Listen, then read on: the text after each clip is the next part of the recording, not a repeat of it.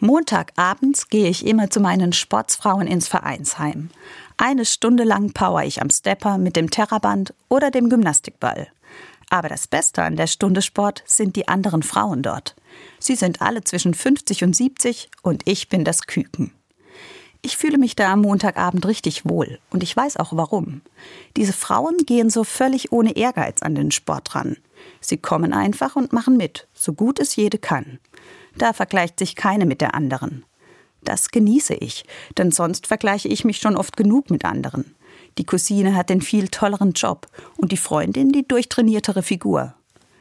Der Benediktinerpater Anselm Grün sagt, es ist nicht besonders schlau, sich ständig zu vergleichen denn das macht unzufrieden. Er setzt die Dankbarkeit dagegen. Dankbar sein für das, was ich gut kann und was ich mag an mir.